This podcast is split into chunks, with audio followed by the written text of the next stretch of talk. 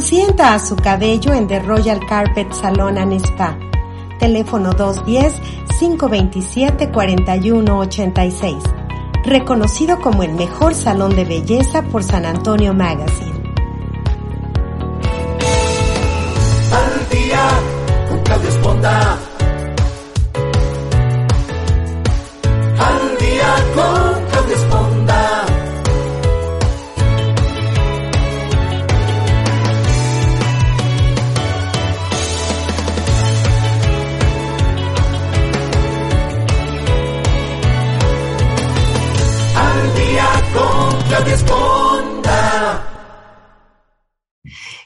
Muy buenos días. Qué bueno que nos acompañan esta mañana aquí nuevamente en el programa Al Día. Yo soy Claudia Esponda saludando a toda la gente que nos hace favor de escucharnos en Europa, en Centro y Sudamérica, en los Estados Unidos y en México. Sobre todo México hoy.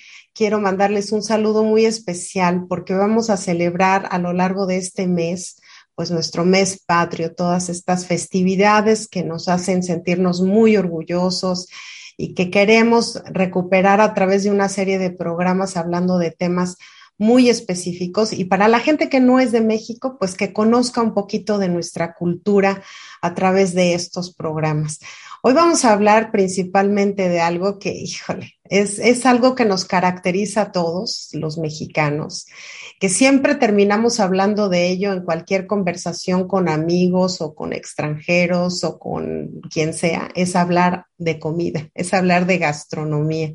Es algo que nos caracteriza mucho, que nos une, que tiene que ver mucho con el amor familiar, que tiene que ver mucho con la cultura, con el origen. Y pues tú, tengo la fortuna que, como dicen en mi casa, de, estoy de manteles largos porque cuento con una personalidad, una mujer extraordinaria, maravillosa, una artista plástica reconocida a nivel mundial, a nuestra querida Marta Chapa. ¿Cómo estás, Marta? Muchas gracias. Feliz por... de estar platicando contigo. Eso, de dime. Poderme comunicar con tu, con tu público, con tu audiencia y tú sabes lo que yo amo, la gastronomía, lo que quiero a México y pues qué mejor que hablar de, de, estos temas y de otros que ya ves que he venido colaborando con ustedes, contigo en lo personal, que me parece muy loable que hagas esta revista y estos esfuerzos porque ahora la cultura está más castigada. Había estado castigada, pero ahora ya nos pusieron unas de veras ya. Unas cadenas. Que, ¿Verdad? Es, Así es. Es muy triste. Pero, Pero vamos a salir. Y, nos, y yo creo que esta es la manera de hacerlo pues todos buscamos la manera de encontrar esa manera de expresar lo que amamos y lo que queremos. Digo, tú eres una extraordinaria exponente en todo lo que tiene que ver con tu arte.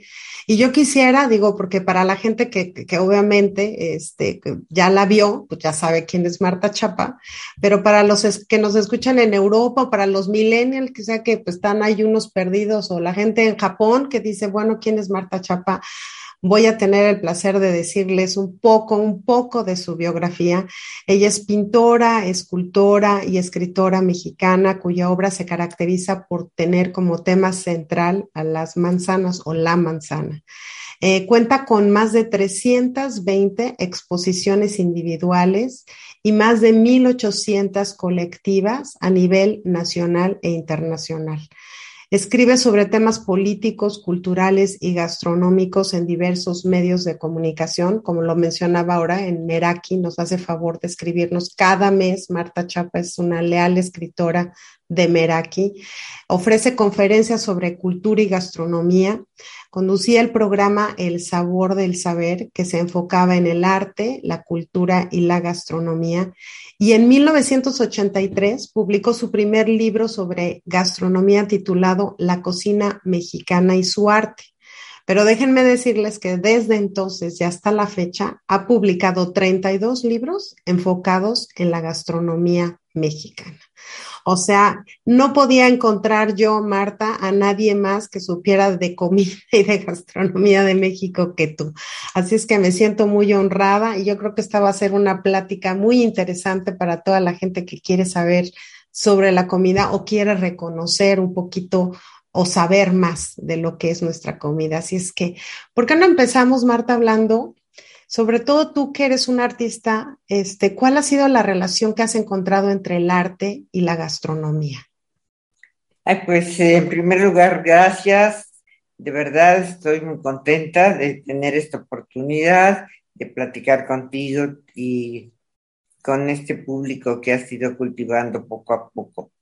Yo lo sé porque no es fácil y bueno, pues se necesita perseverancia y mucho amor a lo que uno hace. Pues mira, es que mm, yo crecí en un ambiente eh, muy propicio para cultivar la gastronomía, para cultivar la cultura, porque además la gastronomía es parte de la cultura fundamental. Entonces, eh, mm, en mi casa me inculcaron mucho que lo que se tenía que eh, aquilatar, valorar, era esos, esos valores, la cultura mm, en todas sus expresiones. Y bueno, además tuve el privilegio de tener a la tía Chanita, que fue un ícono y sigue siéndolo, porque no hay quien la haya reemplazado. Es una mujer bueno, ya dejó, ya se nos fue a otra dimensión, pero eh, fíjate que una mujer llena de, de cualidades, pero sobre todo de talentos para la gastronomía. Era una pasión, pero verdadera pasión. Y se adelantó a muchos, a muchas generaciones. Este, quizá no con esa modernidad que ahora se hace, pero ella daba clases desde las 7 de la mañana. Ya sabes que allá en el norte yo les digo a, quienes nos están escuchando que nací allá, eh, nací en Monterrey, abajo del, cobijada por el Cerro de la Silla. Y bueno, eh, los, el clima mismo te, te obliga a ser muy madrugadora y todo el mundo empieza, si no es a las 7, es a las 5, a las... es, impresionante. y entonces ya empezaba desde temprano. También se, se, guardan temprano, debo de decir, y yo me quedé con la mala costumbre de ser madrugadora, pero también trasnochadora. Entonces, este, bueno, pues conviví mucho con mis tías y me fui dando cuenta, porque una y la otra pintora, ¿no? Entonces me, di cuenta que había una gran interrelación entre cocina y pintura. Y eh, bueno, pues eh, mi vida ha sido como de grandes saltos y de eh, mucha emoción, porque me casé a los 15 años, me fui a Nueva York y mi marido estaba estudiando, mi ex marido estaba estudiando en la Universidad de Cornell y estaba haciendo su, um, eh, eh, su residencia. Entonces, fíjate que pues yo me quedaba solita, y además necesitábamos dinero, así que me tuve que poner a trabajar. Pero ahí, ahí justamente ratifiqué mi pasión por la cultura. Y tanto museo y ese, eh, ¿verdad?, bullicio que en presentaciones de libros, la ópera, que pues no podíamos ir a tantas cosas porque no había tampoco los medios económicos, pero teníamos la fortuna de que muchos pacientes que sabían nuestra posición nos invitaban, nos invitaban a, algunas de estas eh, bellas experiencias.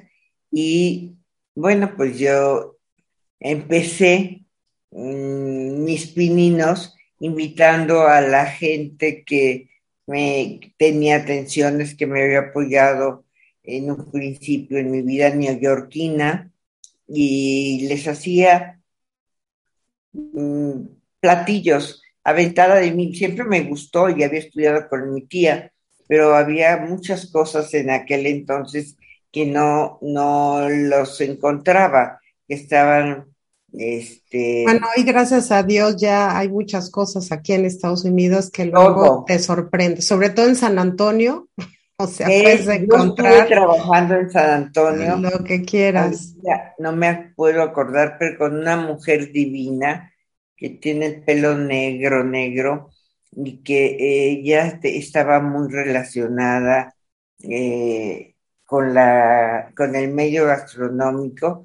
Hicimos un, una, eh, una muestra o festival que tuvo un éxito impresionante. Me decía, vente a poner un restaurante acá. Y yo decía, pues no, más que imposible, pero este... Es que déjame, de, déjame decirte, Marta, lo que compartes tú de tu experiencia en Nueva York, yo creo que muchos mexicanos que vivimos en el extranjero, no, nos tenemos esa nostalgia de la comida.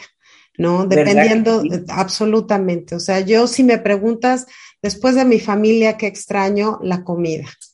entonces, Así es. entonces es bien, es bien interesante hablar de esto porque, porque quisiera que tú nos ayudaras a entender qué es lo que caracteriza la gastronomía de México, que nos ayudes a entender por qué todos los, digo, yo entiendo que toda la gente ama su comida, pero ¿por qué la comida de México, la gastronomía mexicana es tan especial, no solo para los mexicanos, sino para el mundo entero? Te decía que para que sea aquilatada una cocina eh, de la mejor manera, tiene que tener muchas características y afortunadamente la nuestra la tiene. Es una cocina muy especial que tiene personalidad, que tiene una gran variedad de platillos y es reconocida por sus sabores tan distintos, tan distintivos y que es, están tan bien condimentadas. Reúne tradiciones gastronómicas eh, desde Mesoamérica hasta con eh, muchos elementos europeos y eso la hace eh, pues realmente muy interesante.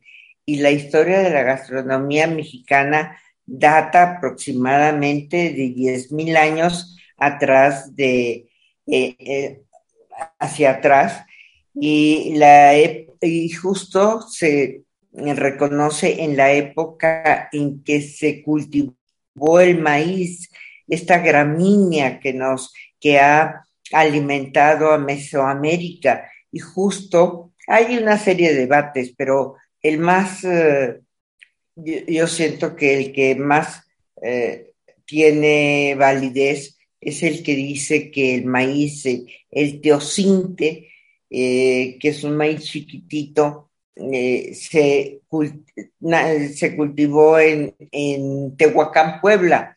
Hay otra gente, hay otros historiadores que piensan que fue una eh, una planta silvestre y que desapareció. Sin embargo, este, nos hemos defendido de una manera muy fuerte, eh, impidiendo que se eh, introduzca el maíz transgénico, que tiene muchas bondades y que eh, quizás hasta dejaríamos de importar, porque es una tristeza que México importe de veras es algo que, que no, uno dice, pero ¿cómo es posible? Uh -huh. Tenemos un, un, una tierra tan fértil, el campesinado, pero se ha descuidado mucho al campo y, y desgraciadamente, pues... Eh, eso también, ha mermado, obviamente, en la producción de los básicos, ¿no? Somos víctimas de, una serie de políticas eh, muy, nada favorecedoras para para que fructifique, porque es muy hermosa la historia del maíz, nada menos eh, en este hermoso poema de López Velarde, Suave Patria, mm, dice que la superficie de México es el maíz, ¿no? Y sin duda, sin maíz no hay país. Así que, Tal cual. De verdad, yo creo que es algo que es muy central y, este, y se ha convertido en el, en el cultivo raíz, en, nuestra columna vertebral. Y entonces eh, la, dieta eh, está, eh, está basada en dos cosas fundamentales, en dos alimentos, en tanto en el maíz como en el chile. Eso es muy importante. Y bueno, también este, las grandes culturas mesoamericanas, porque se fue extendiendo, ¿no? Entonces las grandes culturas mesoamericanas eh, también tenían estas costumbres y el maíz era la base de todo. Y eh, hoy día todavía nuestra gente, nuestra gente que tiene escasos recursos, ¿qué hace? Pues come el maíz. Es, es, y hay una imaginería total. impresionante, hermosísima. El, el maíz eh, bueno, lo puedes hacer pan, tortilla, tacos, este, sopes, eh, garnachas, gorditas, bueno, o sea, nada, bueno, hasta tole, ¿no? Ni un taco. Por aquí tengo un libro que luego les quiero mostrar o, a ver si nos podemos, no sé dónde quedó ahorita colocado, que se llama eh, le, me publicó una de las mejores editoriales, es eh, La República, no, se llama Los Mil y un Tacos de Oh my God, pues yo, creo, yo quiero ese libro. ¿sabes ¿Eh? Yo quiero ese libro. Se, agotó, pero yo lo quiero sacar. y, ahora que está tan de moda los libros interactivos, quiero hacerlo. De hecho, eh, fíjate que eh, yo tengo eh, varios libros en una editorial que ha cobrado mucha importancia y que sin duda es la más seria en México, que se llama Inc., la, la editorial Inc. Y ahí encuentras muchos libros míos interactivos, baratísimos, porque me explicaba la directora y el director, porque es el hijo y la, madre y el hijo, que eh, uno puede ganar más con el libro interactivo porque te ahorras el papel. Claro, y, además es más fácil bajarlo. Es que ahora toda la tecnología es maravillosa. Yo soy de las antiguitas que me gusta acariciar. Yo también, yo también. Si me preguntas y quisiera tener tu colección, la quisiera tener impresa. o sea, Sí, pero hay libros que ya dices, pues ni modo, la única manera de, tenerlos es de manera interactiva. Así es que... Eh, Oye, Marta, regresando un poquito al tema, me decías que el maíz y el chile son básicos en la, en la gastronomía mexicana. ¿Hay algunos otros ingredientes que fueron trayendo, que son originarios? ¿Y cuáles otros? No nos podemos olvidar del cacao.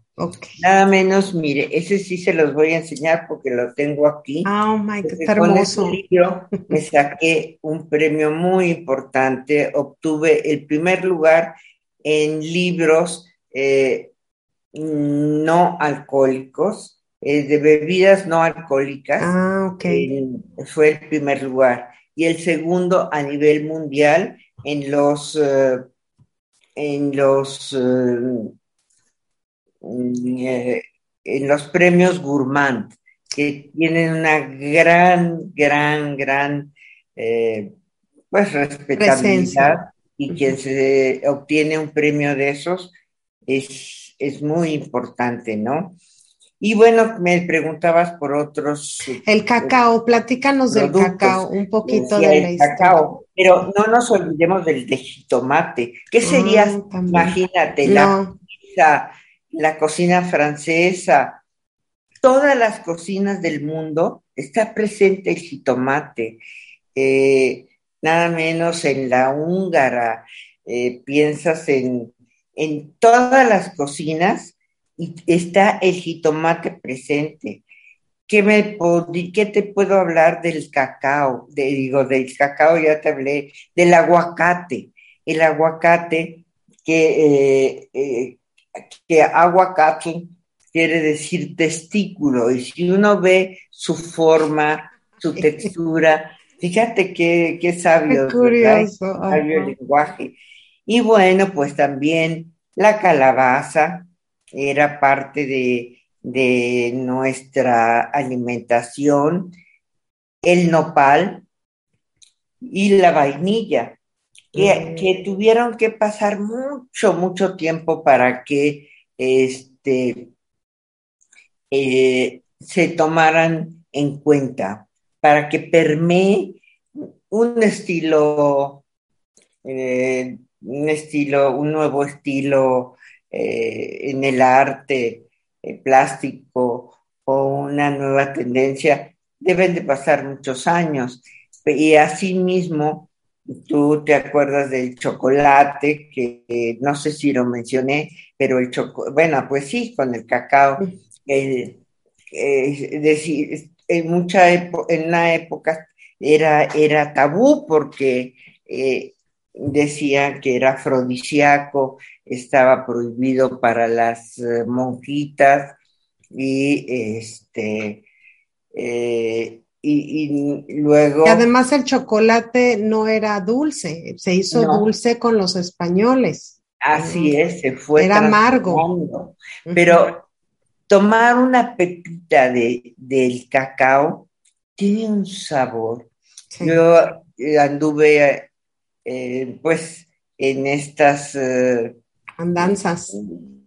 Quintas eh, eh, maravillosas, cacauteras, en donde aprendí, las vi, las acaricié, el color, eh, la calidad, y en ningún lado se ha conseguido la calidad, y sobre todo en Tabasco. Y por eso este libro me lo, lo, lo editó eh, el estado de Tabasco. Mm. Siempre estaré agradecida del apoyo que me dieron porque para mí ha sido muy importante, muy importante.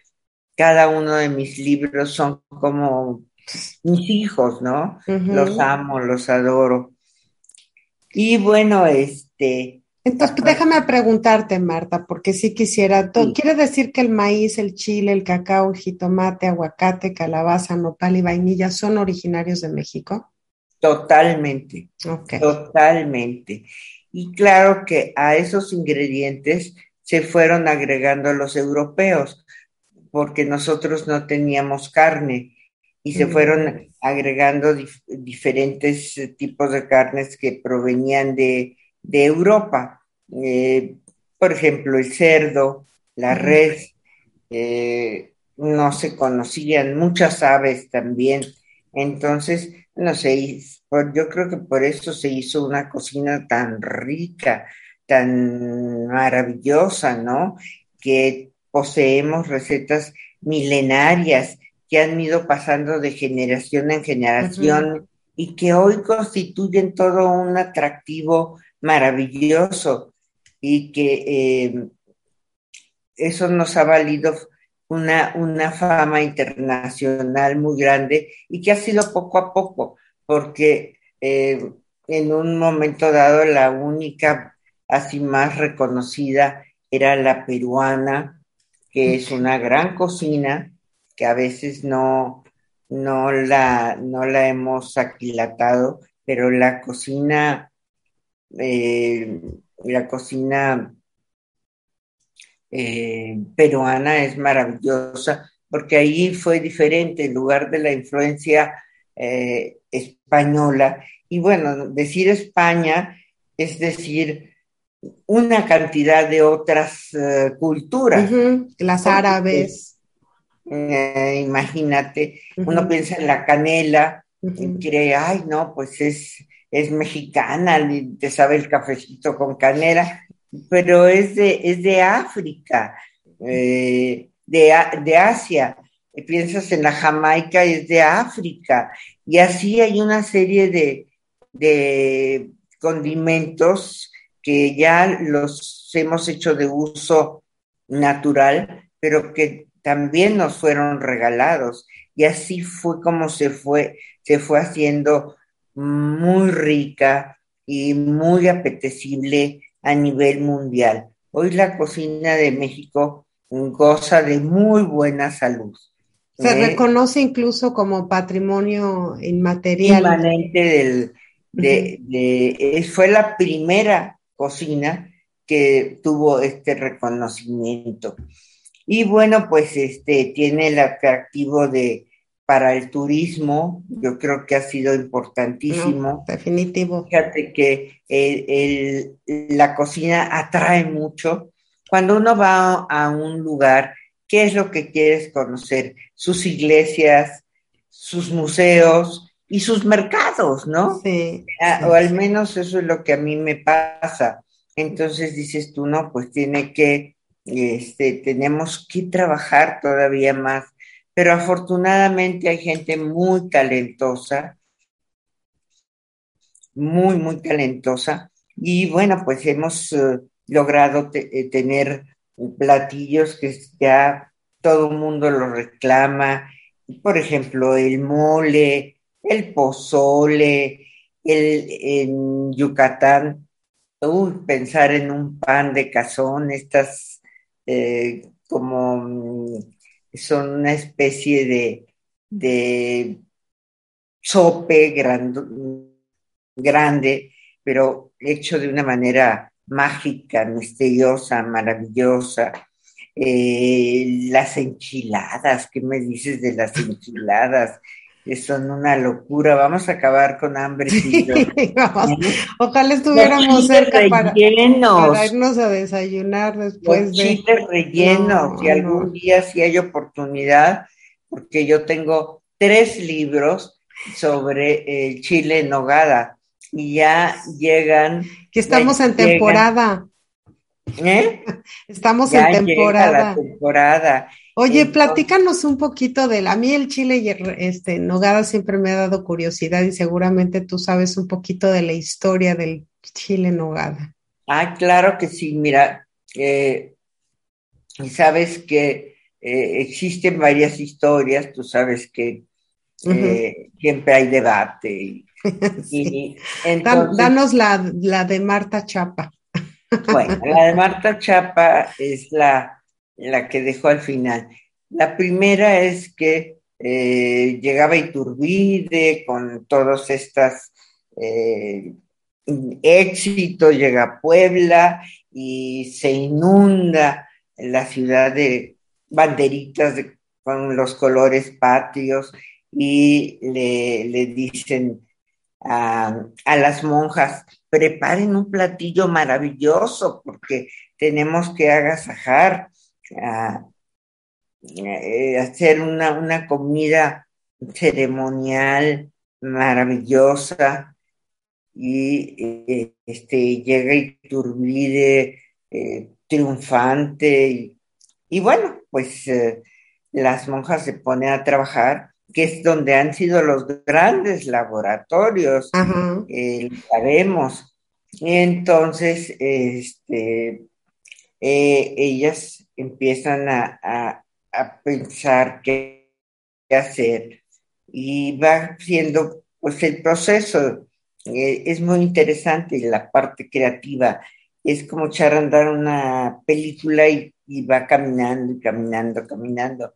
Entonces ellas hacen este, este chile como se acostumbraba ya de manera más normal, eh, chile relleno, pero eh, a alguien se le ocurre, dice, ay, pero es, es, son, ahorita son las nueces eh, de Castilla y hay Granada. Y entonces se dieron una serie de, mm, de factores para que naciera este, este, este platillo maravilloso que creo que es el que corona la gastronomía mexicana.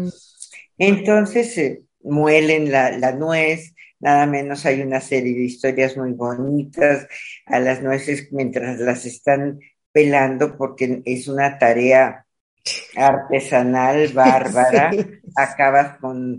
Con dolor de dedos. uñas llenas, totalmente negras. Y este y las monjitas chiflaban porque no, no les permitían tanto cantar y le llamaban las nueces chifladas, que ya estaban, um, era lo que hacían. Y bueno, pues ya se, se, a una se le ocurre ponerle queso, crema, y, y no queso crema, sino queso, ¿Eso? más crema, y se hace esa salsa maravillosa, se baña ese chile en donde se incorporan todas las, que la mmm, eh, pera panochera, la manzana que tiene que ser esa manzana chiquita, sápida, mmm, también frutas secas y la carne eh, de puerco, que ya había eh, todo esto. Uh -huh la carne de puerco, la carne de res, eh, se hace el relleno. Hay gente que dice que deben de ir, eh, que deben de ir capeados y otra gente que no. Hay mm, algunos puristas que dicen que no, que deben de ir capeados. Que esa es la, la, lo, la receta lo, original. La receta original. ¿Y sabes por qué? Creo que sí, porque antes no existía la electricidad y lo ponían sobre la estufa con carbón y quedaban muy, mmm, como muy... ¿Tiernos? Quemados. Eh, ah. Eh, y entonces para tapar esos eh, pequeños defectos usaron la, el capeado Ah, También, para que no se viera, para que no se viera feo. Capeados. Y luego, pues ya viene el, perdón, la salsa. Y ya para, para terminar, pues el decorado, que cada, ya depende del talento de cada uno. Hay gente que se tarda años en colocar grano por grano. Es que también la desgranada del, de la... De la granada, ¿verdad? No, yo prefiero comprarlos porque hacerlos. No, no me digas, no me des ilusiones. No, no, no, no. Yo loca, Marta. Hacerlos. Te enseño a hacerlos. Y mira, aquí está, con sabor a patria. Chile renovada para toda la temporada.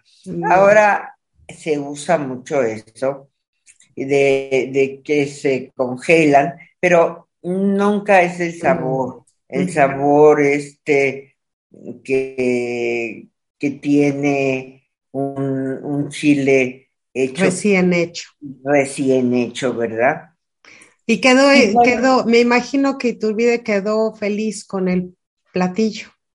Fíjate que feliz, de no veras, sé. hay, hay un restaurante muy famoso mm, que tienes que hacer cola para entrar, no sé si ahora en la pandemia, pero conozco muy bien al chef y él conoce mi trabajo y entonces hizo, ahora con los 200 años de, de, de, de este aniversario que tenemos ya próximo, uh -huh. eh, dice, no, eh, voy a, a, a, hacer un libro de, de chiles en hogada, siendo que él, bueno, su, su restaurante es famoso por el mole, es un, okay. es un restaurante más bien oaxaqueño.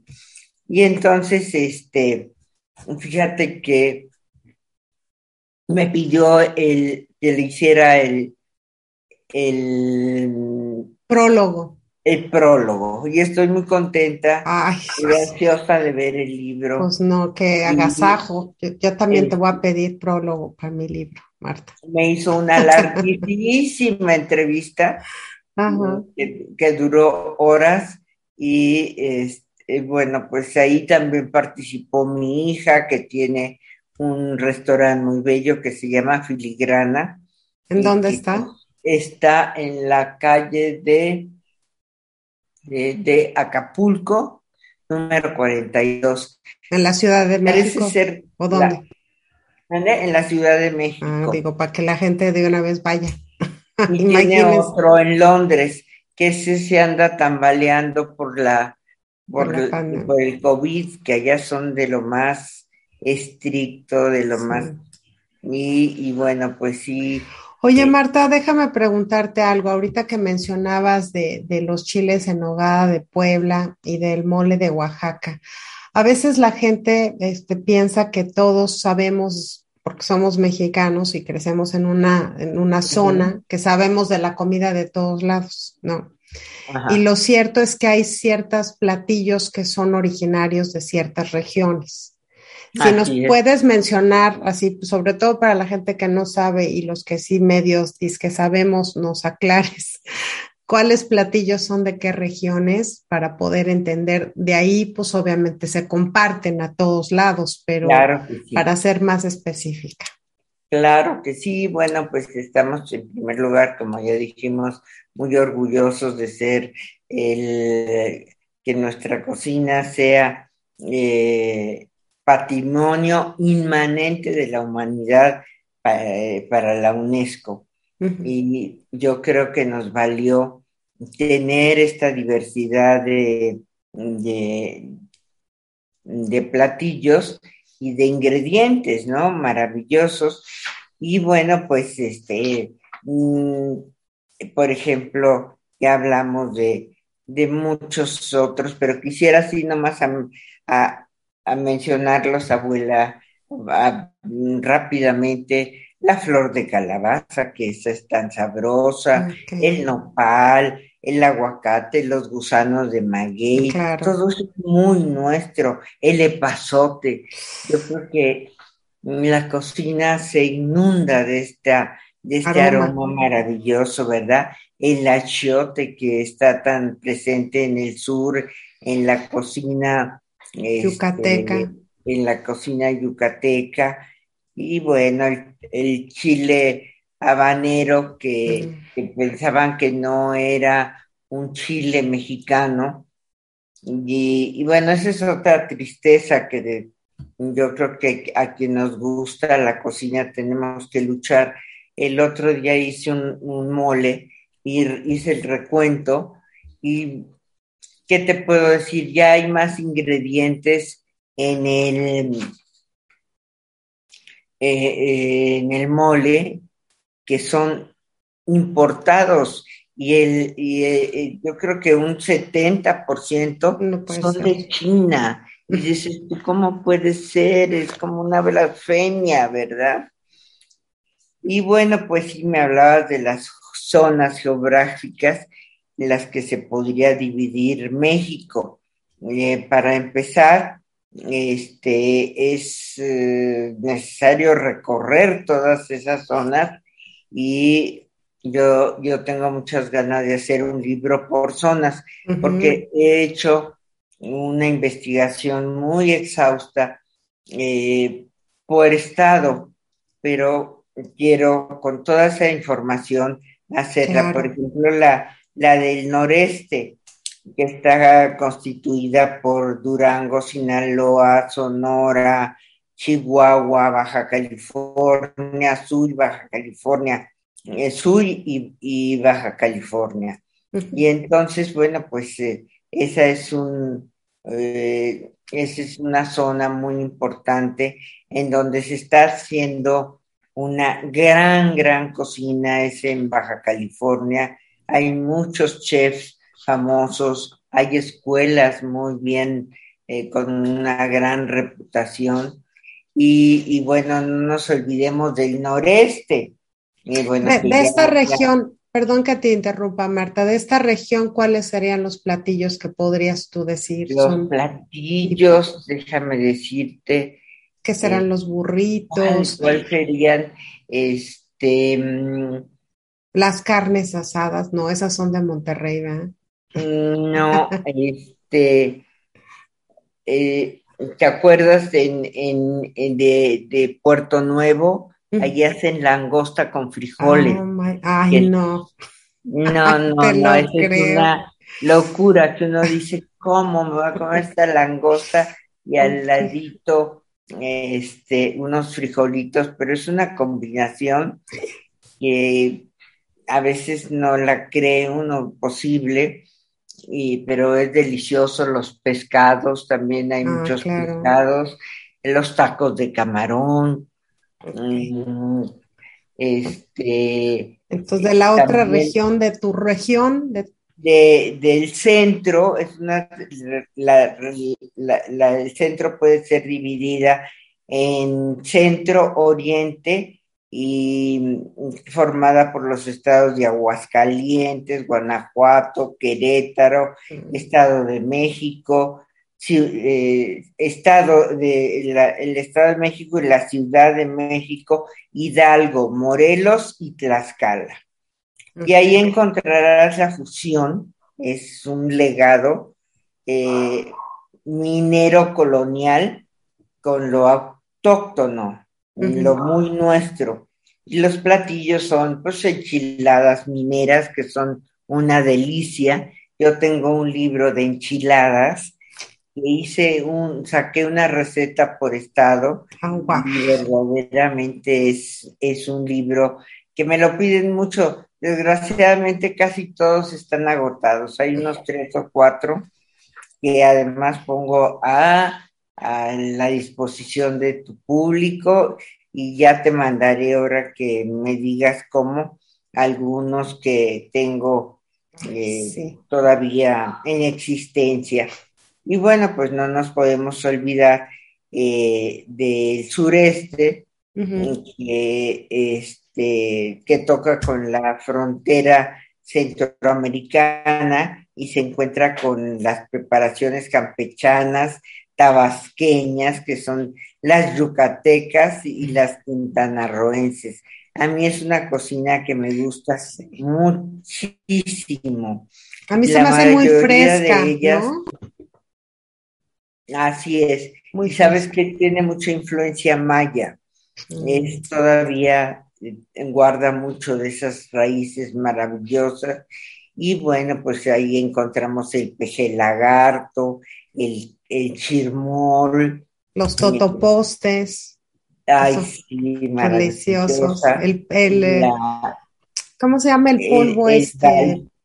El, pinole. el pinole. El, el balche, que es una bebida única de allá que es deliciosa, deliciosa. Y este y, que está hecha de corteza de árbol del mismo nombre. Así es que se tienen que dar en, ese, en esta región, es muy importante. Entonces, no es la cocina de México, yo te podría decir, son las cocinas de México, ¿no? Y, y realmente somos muy afortunados tenemos que valorar lo que tenemos, es algo muy importante, ¿no? Y, la comida junto con la bebida, Marta. Así es, hay, hay una bebida, algún día mm, hablaremos de las bebidas solamente porque merece un apartado especial. Eh, cada, cada estado tiene, tiene sus bebidas que son maravillosas, ¿no? Menciónanos algunas para, dejarnos así ya toda la mesa puesta. Mm, bueno, pues hay cosas muy, conocidas, el mezcal que ahora está de moda, ¿eh? Sí, y además yo soy fan, ya me volví fan del mezcal. ¿A poco no? Fíjate que yo desde siempre he estado siempre, eh, bueno, desde, muy joven me ligué a, a Oaxaca por razones estéticas, sentimentales, eh, plásticas y literarias. Fui conociendo desde el maestro Toledo, eh, luego este, hay muchos amigos, eh, hay escritores como Andrés Sinestrosa, y me fui enamorando. Es que llegar al mercado de Oaxaca es llegar al paraíso, de verdad. Ahí encuentras unas, las tlayudas, esos, el chile chilhuacle para hacer el mole negro, porque también podríamos hablar de los moles, y créeme que, que los he estudiado con mucho ahínco, porque hice un libro con la editorial Aguilar que no, decían nosotros, no estamos eh, especializados en cocina, pero les gustó tanto la idea de, de, ellos me publicaron los tacos de México,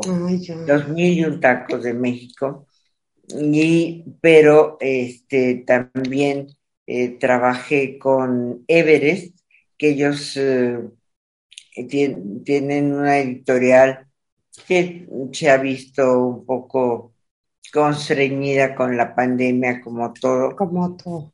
Pero ahí he publicado la mayor parte de mis libros y es maravillosa. Y ellos han publicado a los chefs más famosos como Arzac y todos ellos, ¿no? Entonces. Pues es que has hecho una labor, eh, digo, extraordinaria de recuperar recetas, tradiciones, anécdotas. Yo me pregunto, Marta, si toda esta tradición y todo este acervo gastronómico que tenemos, ¿tú sientes que se ha visto favorecido o se ha visto afectado por esta globalización y las innovaciones y las mezclas de, culturas y de, cómo lo sientes tú desde tu perspectiva y pues con tanta investigación? Yo siento que, se ha favorecido. Eh, se ha favorecido porque no hemos perdido la esencia y sí hemos ganado. La cocina, eh, y yo lo digo desde mi experiencia, yo, yo hice eh, mi primer libro hace más de 30 años, La cocina mexicana y su arte, que se instituyó como el primer libro de cocina mexicana moderna. ¿Por qué? ¿Qué hice? De la cocina tradicional, eh, me basé en todos los estudios que logré adquirir, yendo a los pueblecitos, a, a las ciudades, a los restaurantes mm, de postín, como dicen, con las buenas cocineras también con las mayoras, que son unos genios estas mujeres. Eh, y entonces lo que, lo que hice fue justaponer eh, la técnica ah, nueva que lo que pretende es hacer porciones más moderadas y eh, menos cocida, las verduras, la carne, porque además de que pierden mucha de su riqueza, ¿no? Una carne demasiado cocida mm, queda totalmente, se, desjuga y entonces, eh, y pues primero se come con el ojo, por eso antojo, que viene de ante el ah, ojo, ¿no? Ya, ok. Entonces, este, esta, cocina se vio favorecida por el enriquecimiento de, de la nueva de la nueva cocina, ¿no? De, de las aportaciones, de viajar, de los cocineros que se fueron a estudiar a Francia, a Estados Unidos, a las mejores escuelas, ¿no?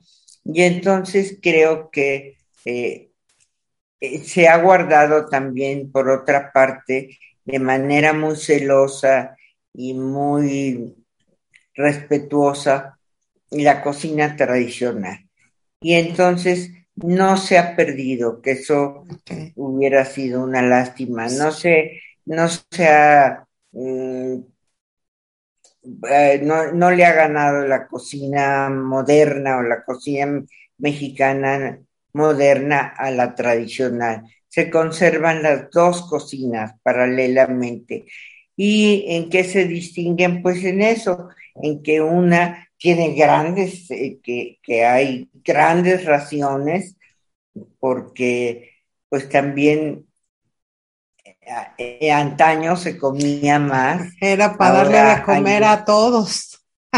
y, hay, y hay que pensar que ahora tanto hombres como mujeres sabemos más de, de mm, nutrición, qué nos hace daño, y el tratar de, guardar una línea, ¿no?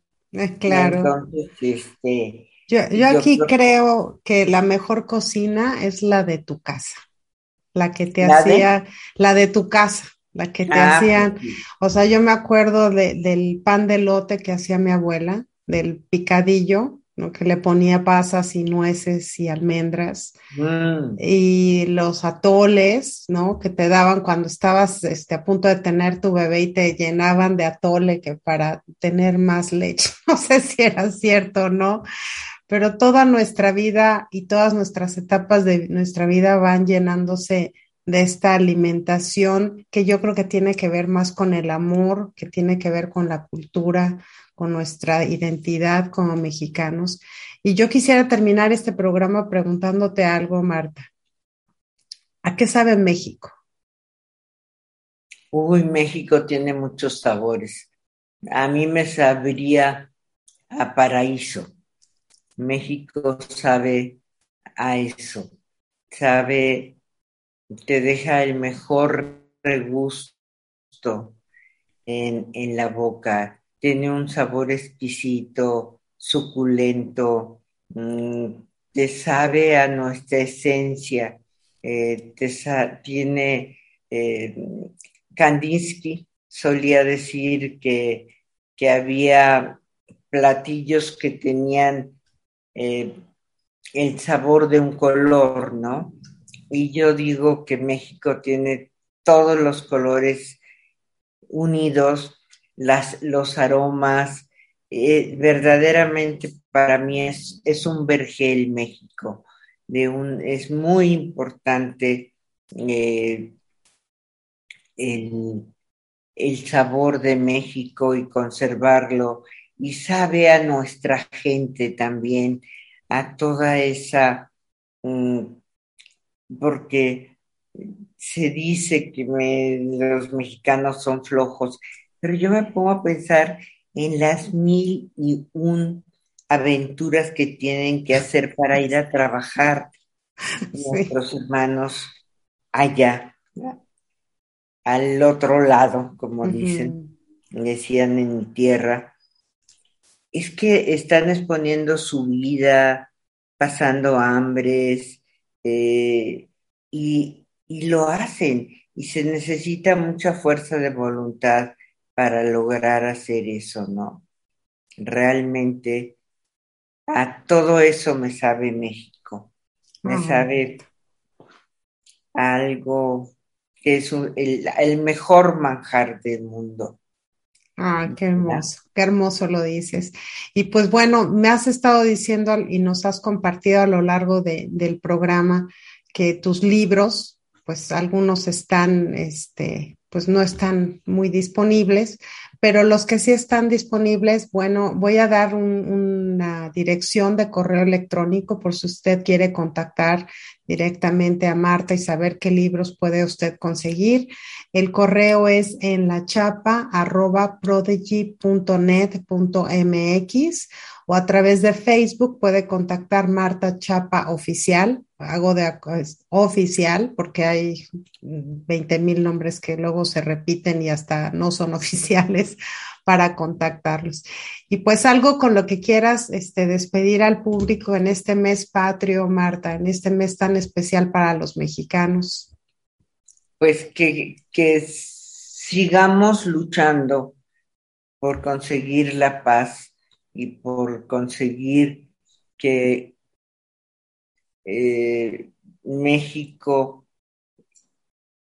siga caminando por el, por el caudal de, del crecimiento, de la razón que hemos visto en esta época, sin razones, y que es muy importante que tengamos fe, que lo amemos, que le entreguemos todo y que sigamos trabajando con, con todas nuestras fuerzas para que México logre, logre lo que antaño más lo nuevo, ¿no? Que logre ser ese país maravilloso porque tenemos riqueza, cultura, mm, tenemos eh, de veras todo para ser el gran país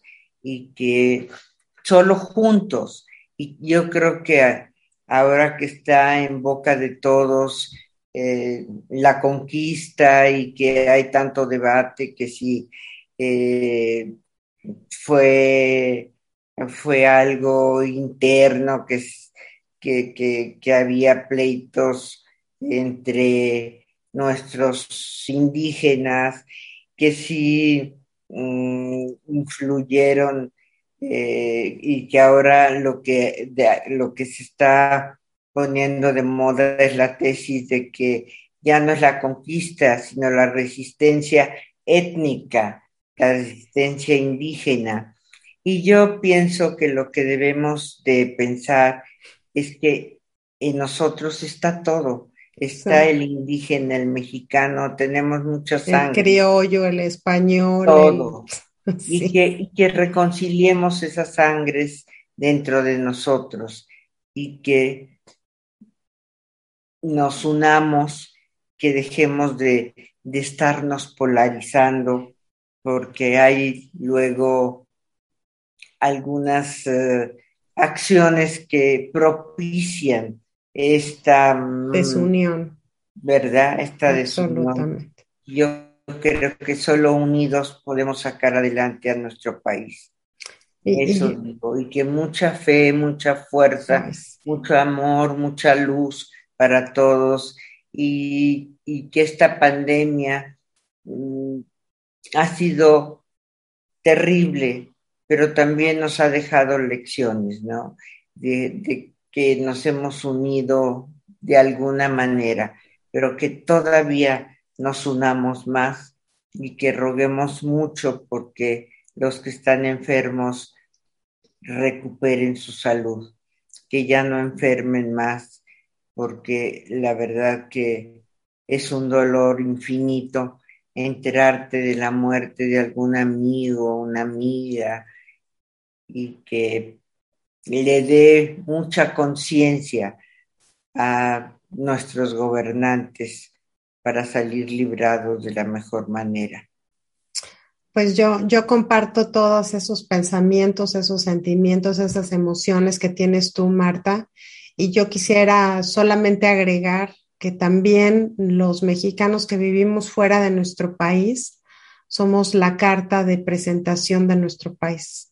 Entonces, que tenemos que mantener esa unidad, esa, esa congruencia de estar orgullosos, de cuidar nuestra identidad, pero también de representar honrosamente a nuestro país, aunque vivamos en otros lados. Entonces. Claro, la necesitamos que ustedes.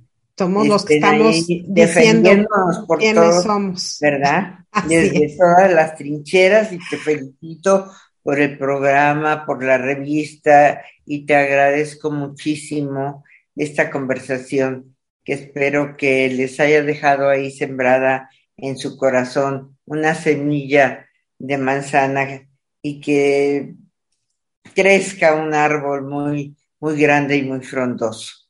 Yo te lo agradezco a ti, Marta. Te lo agradezco de todo corazón. Para mí es un honor tenerte en, en este programa te considero una gran amiga, una gran colaboradora y de veras hoy, hoy me hiciste el día y este, y agradezco y espero que toda la Ay, gente que nos escuche, pues aprendan de esta maravillosa señora, maravillosa mujer, que si algo ha defendido es a México a través de su arte, a través de sus libros y a través de su palabra. Así es que gracias, Marta. Un abrazo para Gracias ti. Y un Para abrazo ti, para todo tu auditorio, para, Sí, para todos. Un, un abrazo universal. así es. Y se los mando yo compartido con Marta. Recuerden, nos vemos en el próximo programa de Al Día. Yo soy Claudia Esponda. Un beso a donde sea que usted se encuentre. Hasta la Mucho próxima. cariño. Hasta Bye. luego. Al día